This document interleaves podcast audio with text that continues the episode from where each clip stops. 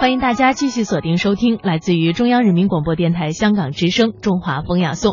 刚才呢，我们讲解了中国书法，那么接下来呢，我们再来说说中国中国文化当中非常重要的一个组成部分，那就是古琴和茶具。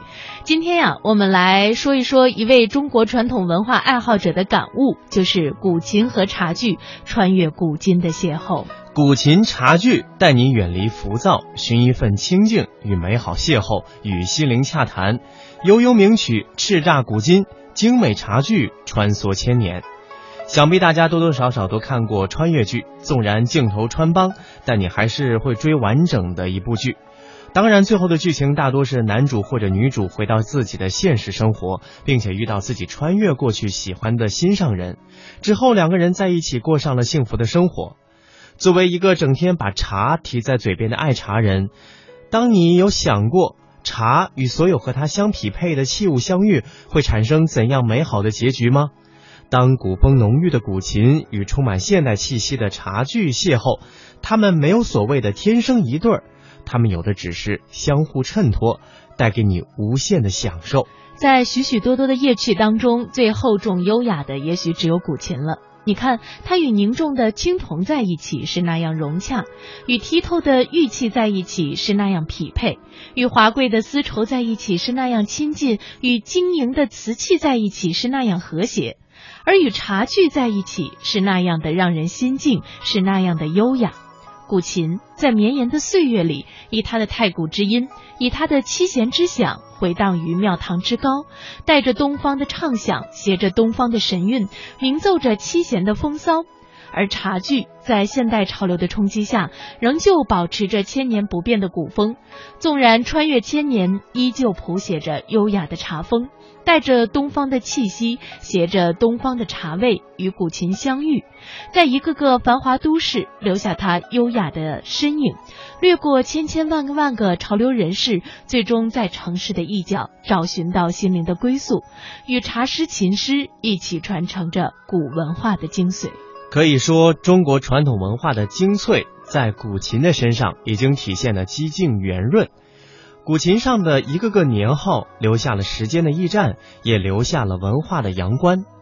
尽管魏晋告别了两汉，尽管两宋告别了隋唐，但是那七根中国古琴上的丝弦，却穿越了无数次寒来暑往，连接着古代与今昔，因此才会有如今的古琴与茶具穿越古今的邂逅。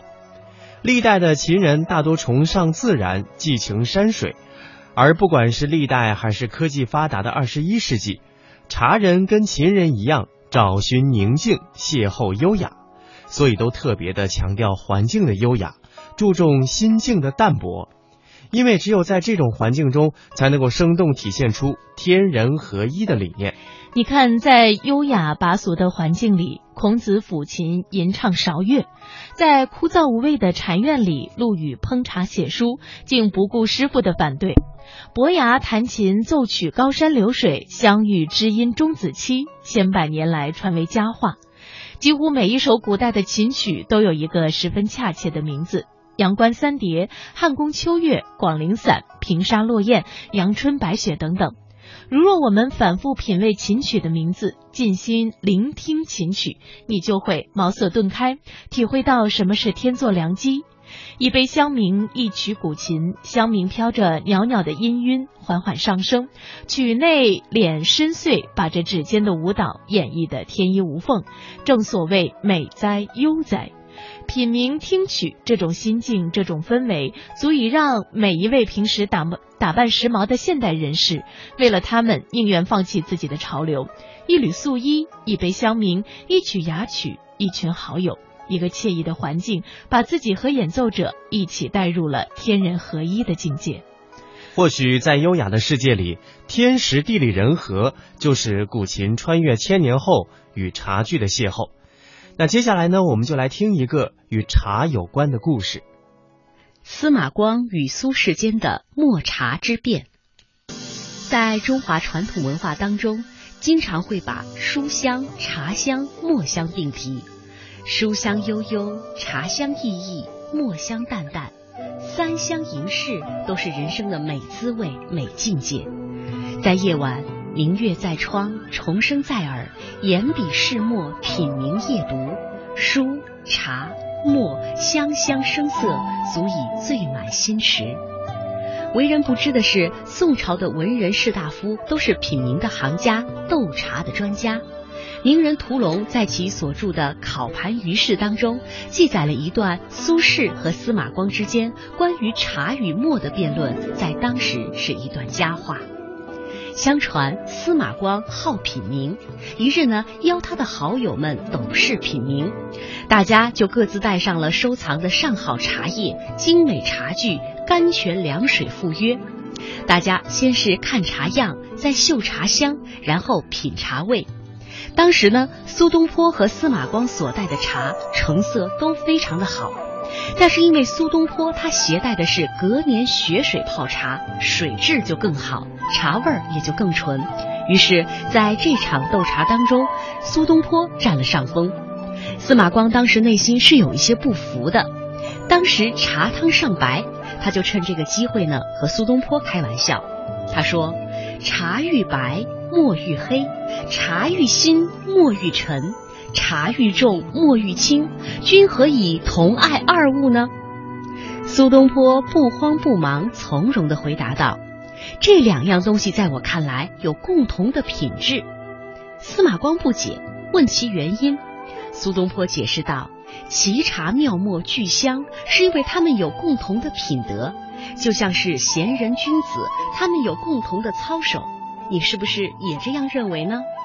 话说完之后，众人都服了。